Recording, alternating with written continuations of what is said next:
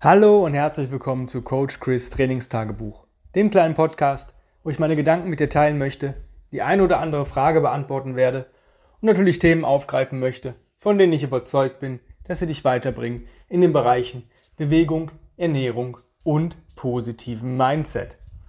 Das heutige Thema heißt Limitierung. Und zwar zuallererst in Bewegung. Was meine ich damit? Ähm, wenn ich als Trainer oder als Coach in mein Studio komme und habe eigentlich nahezu alles an Equipment, was es gibt, zur Verfügung oder von dem ich überzeugt bin, dass dieses Equipment wertvoll ist, zur Verfügung, dann komme ich in so, ein, ja, in so eine Bredouille eigentlich, wo ich denke, boah, ich muss alles benutzen, damit ich besser werde. Und ähm, das ist eigentlich so die ganze, die Krux an der Geschichte, dass es eben nicht funktioniert, wenn man alles immer irgendwie einsetzen möchte. Und meine Erfahrung ist, wenn man sich eine gewisse Zeit lang mal auf ein oder zwei Dinge limitiert, durchbricht man Plateaus und wird besser und der Körper kann in einer gewissen Weise auch mal regenerieren. Beispiel, ich habe jetzt alle Kettlebells zur Verfügung und trainiere damit die ganze Zeit. Irgendwann ich an, werde ich an ein Plateau kommen oder wo ich merke, so, boah, jetzt hängt mir das langsam zum Halse raus, aber ich muss ja die Kettlebell benutzen, weil das ist eines der geilsten Tools. Nee, in dieser Phase, wenn ich in diese Phase komme, breche ich das ab und mache vielleicht vier bis acht Wochen einfach nur Bodyweight Training. Ohne zusätzliche Gewichte. Ja? Wenn die Leute jetzt sagen, ja, meine Griffkraft, ich habe so viele schöne Carries gemacht. Wenn du eine Klimmzugstange hast, versuch dich mal länger als zwei Minuten dran zu hängen. Ähm, wenn das nicht funktioniert, hast du eh sowieso noch keine gute Griffkraft. Und wenn das funktioniert, dann steigere dich mal auf drei Minuten. Mach das mal öfter und deine Griffkraft wird davon profitieren. Das ist zum einen Beispiel. Das heißt, wenn du dich die ganze Zeit dann mit einem Tool arbeitest, dann mach mal eine Pause davon. Ja? Nutze andere Tools. Ja? Eins der coolsten Tools ist für mich das TRX. Wenn du dich darauf limitierst, kannst du auf einer Seite Kraft aufbauen, Kondition aufbauen. Du kannst aber auch mal einen Entspannungsworkout machen, wie ein Yoga-Flow und solche Geschichten. Das funktioniert alles mit dem TRX. Die App ist da grandios, die hat da gewisse Videos und, und On-Demand-Sachen drin. Ähm, lohnt sich auf jeden Fall, wenn der ein oder andere es ausprobieren möchte. Aber diese Limitierung ähm, erholt auch den Körper. Ja, wenn ich jetzt beispielsweise sage, ich mache jetzt wirklich nur mal Bodyweight Training oder danach den nächsten Zyklus nehme ich einfach eine Langhantel und limitiere mich damit und sage, ich nutze jetzt erstmal für vier bis acht Wochen nur dieses Tool, dann wirst du nicht schwächer in den anderen Bewegungen. Im Gegenteil, du lässt dem Körper aber mal Zeit und Pause, sich von diesen anderen Bewegungen zu erholen. Dasselbe gilt auch, wenn du die ganze Zeit Bodyweight Training machst. Ja?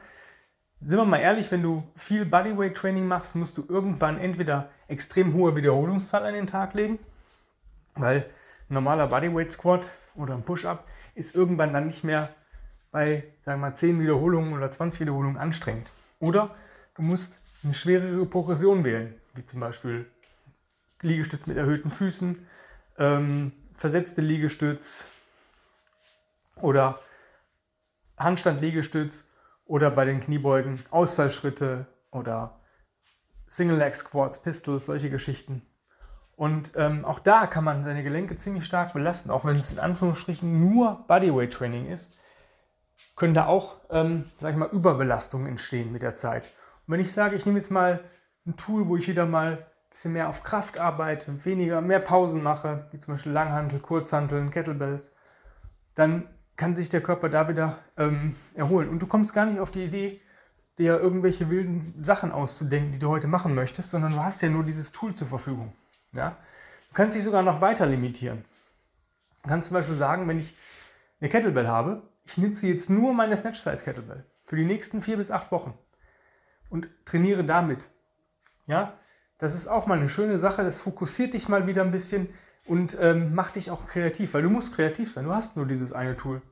Ja, um besser und stärker und geschmeidiger zu werden, hast du dieses Tool und du benutzt dieses auch nur vier bis acht Wochen. Ja, ich habe das selber gerade. Ich werde das wahrscheinlich sogar ein bisschen länger machen, weil ich habe jetzt zwei Tools zur Verfügung. Und zwar einen 30 Pfund Rucksack und einen 60 Pfund Sandsack. Mehr nutze ich zu 80 bis 90 Prozent in meinen täglichen Workout oder Bewegungseinheit nicht. Ja, ich habe dafür natürlich ein Programm, was mir das Workout vorgibt, aber ich limitiere mich damit. Warum? Ich habe momentan so eine Affinität ähm, dafür entwickelt, das, das gefällt mir. Es ist, äh, ich habe aber auch eine Abneigung gegen das Gym gerade. Ich kann gerade in meinem eigenen Gym nicht trainieren, weil ich daran keinen Spaß habe. Ja, das heißt, ich möchte diese ganze, das ganze Equipment gar nicht benutzen, weil ich momentan dieses, dieses minimalistische Denken gerade habe. Ja? Und äh, das fühlt sich für mich so gut an und erdet mich, fokussiert mich wieder. Ich habe mehr Zeit, ähm, mich auf andere Dinge zu konzentrieren, Programme zu schreiben, Coachings zu machen, Neukunden aufzunehmen. Ähm, ohne dass ich sagen muss, boah, ich, was mache ich denn morgen im Training? Und dann habe ich die ganze Palette an Equipment und denke mir so, pff, das ist wie so eine Überforderung. Und das für mich als Trainer. Wenn jemand als Athlet vor diesen ganzen Geräten steht, dann ist er noch mehr überfordert als jemand, der eine Ausbildung genossen hat und weiß eigentlich, was er tut. Ja. Deswegen Limitierung durchbricht Plateaus und macht es auch wieder einfacher, erdet dich. Und ist eigentlich einer der Geheimtipps, die ich vielen meiner Kunden gebe. Wenn du alleine trainierst oder dich bewegst, limitier dich mal ein bisschen. Das kann ein Tool sein, das kann eine, ein System sein, auf das du dich limitierst. Zum Beispiel Original Strengths. Ja? Crawling und Carries sind so die Hauptbestandteile. Mach doch jeden Tag einfach mal eine 10 Minuten Crawling-Variante und eine 10 Minuten Carry-Variante für 4 bis 6 Wochen oder 8 Wochen. Und du wirst sehen, du gehst aus jeder Phase gehst du immer stärker hervor als vorher. Und das Verletzungsrisiko wird minimiert. Warum? Weil du nämlich nicht jahrelang mit 98.000 Sachen rumspielst, sondern du fokussierst dich auf ein Ding zu 80 bis 90 Prozent. Natürlich sagt keiner was, wenn du jetzt sagst, ich mache Bodyweight Training und möchte aber zwei, dreimal die Woche noch ein paar Carries machen. Alles cool. Ja? Hast du dich vielleicht auf zwei Dinge limitiert. Carries und Bodyweight Training. Ja? Ist vielleicht am Anfang einfacher, sich so ein bisschen eine kleine Hintertür noch offen zu lassen in so einem kleinen Raum. Man sagt, da gehe ich ab und zu mal rein. Ähm, das ist so mein Hobbyraum. Da werkel ich ein bisschen rum und das ist für, für mich als Coach vollkommen in Ordnung. Aber mehr sollte es nicht sein.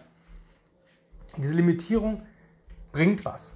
Ja? Dieses minimalistische Denken. Die Leute denken auch, hey, ich muss, weiß nicht, wie viele Stunden am Tag äh, trainieren, um besser zu werden. Gerade Kraft-Konditionsbereich, Strength and Conditioning. Ähm, ich habe gerade heute ein Programm fertiggestellt, was inklusive Warm-up und, und, also inklusive Reset und Post-Reset gerade einmal 30 Minuten am Tag deiner Zeit benötigt für ein effektives Strength and Conditioning Programm. Also sei da nicht äh, so, ja, denk nicht falsch, ja, denk nicht, dass du so und so viele Stunden was machen musst. Aber du kannst dich aber auch auf Zeit limitieren. Du kannst zum Beispiel sagen, ich mache nicht mehr als 20 Minuten am Tag oder 40 Minuten am Tag, je nachdem, was für sich für dich gerade gut anfühlt. Und da musst du wirklich in dich hineinhören, wenn du dich limitieren möchtest auf eine gewisse Zeit. Es ist nicht das, was du möchtest, sondern das vielleicht, was du gerade brauchst. Ich habe auch eine Zeit lang nicht mehr als 20 Minuten am Tag intensiv mich bewegt. Und da waren 10 Minuten Reset schon mit drin. Ja? Ähm, funktioniert alles. Ja? Man muss sich mal dazu zwingen, sich zu limitieren. Und das resultiert immer in etwas Gutem. Also wir haben jetzt die Limitierung auf ein Tool oder auf eine Zeiteinheit oder beides. Und das ist ja schon mal so die eine Sache in Bewegung. Dasselbe funktioniert aber auch im Mindset-Bereich. Ja, das heißt, es gibt so viele Mindset-Techniken, ähm, wo du dich verbessern kannst. Atemübungen, progressive Muskelentspannung, Meditieren, ähm, Journaling etc. pp. Konzentriere dich auf das Wesentliche. Vielleicht nur auf eine oder zwei Sachen. Ja? Was ist, wenn du zum Beispiel nur journalst? Einfach nichts anderes machst in dem Moment. Ja? Oder wenn du sagst, nee, ich möchte gar nicht journalen, ich möchte meine Gedanken frei haben und das mache ich durch eine Atemübung. Einfach freie Gedanken schaffen. Auch eine Möglichkeit. Auch da kann man sich ähm, in gewisser Weise limitieren für eine Zeit lang, um wirklich herauszufinden, was ist denn für mich auch wirklich gut. Was fühlt sich denn wirklich gut an, ohne sich da wenn ich Mindset-Coaching oder Mindset-Techniken in, in, Google eingebe, dann kommen 98.000 äh, Suchbegriffe. Wenn ich das äh, alles machen möchte, dann ja, funktioniert es nicht. Nur weil es jemand anders macht, muss es ja bei dir nicht funktionieren. Ja, andersrum auch. Ja. nächste Limitierung, und das ist so eine Geschichte, habe ich ein paar Mal gemacht, ist mal eine coole Sache, ähm, ist vielleicht nicht für jeden was, aber die Limitierung bei der Ernährung. Und zwar äh, habe ich einen Artikel gelesen, das ist schon echt über zehn Jahre her, aber ähm, dieser Coach Bill Starr, der hat dieses 5x5-Programm entwickelt, der hatte Athleten auf Hawaii, soweit ich das in Erinnerung habe. Äh, ihr dürft mich gerne korrigieren, wenn ich irgendwas Falsches erzähle, weil es nicht hundertprozentig mehr zu 100% in meiner Erinnerung da ist.